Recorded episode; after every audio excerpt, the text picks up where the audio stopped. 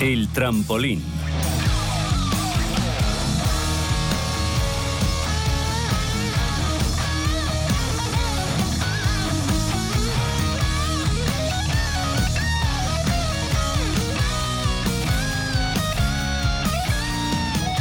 Buenas tardes. Hoy vamos a hablar de FaceFi, una empresa española líder en tecnología para la verificación de identidad de usuarios, especializada en onboarding digital y soluciones biométricas de reconocimiento facial, periocular y de voz.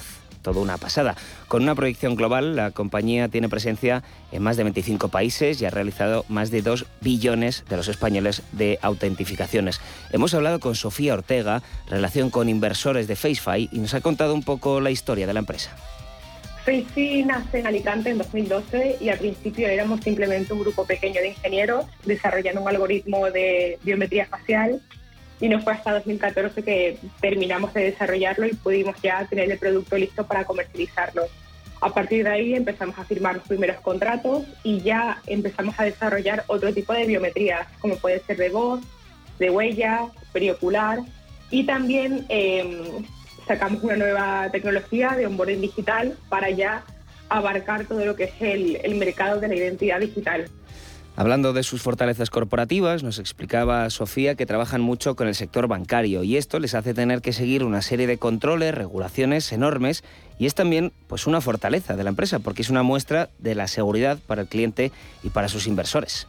Una de las cosas que más destaca de Facebook es su cartera de clientes. Son más de 120, entre ellos son más de 90 bancos y trabajamos con eh, clientes como Santander, Caixa, AENA, así que estar desde el principio enfocados en el sector financiero, que lógicamente es uno de los más regulados, pues nos ha ayudado a ganar esa confianza de todo tipo de clientes y nos ha abierto puertas a otras industrias.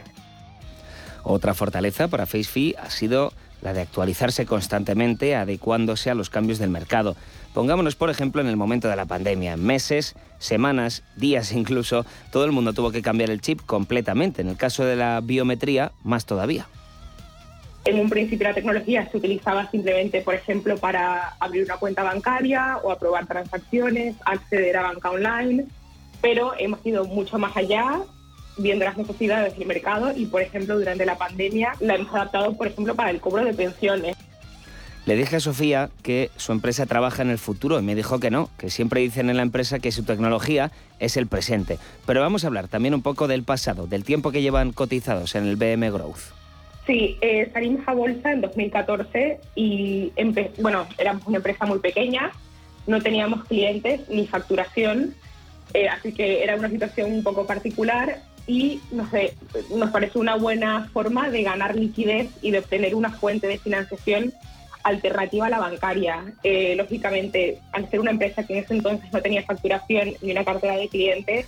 Y con esto cerramos un poco como el círculo, ¿no? Al principio de esta pieza decíamos que FaceFi tiene un control especial por trabajar tanto en el sector bancario, algo positivo para clientes inversores, pero en el BM Growth también pasa algo parecido darles una garantía al cliente de que eres una empresa transparente y que además el cliente sabe que para ser una empresa cotizada tienes que cumplir con una serie de requisitos. Así que por esa parte también nos ha ayudado muchísimo. Para nosotros el BME ha sido la diferencia entre crecer a un paso normal a tener el crecimiento tan importante y tan espectacular que hemos tenido y que seguimos teniendo.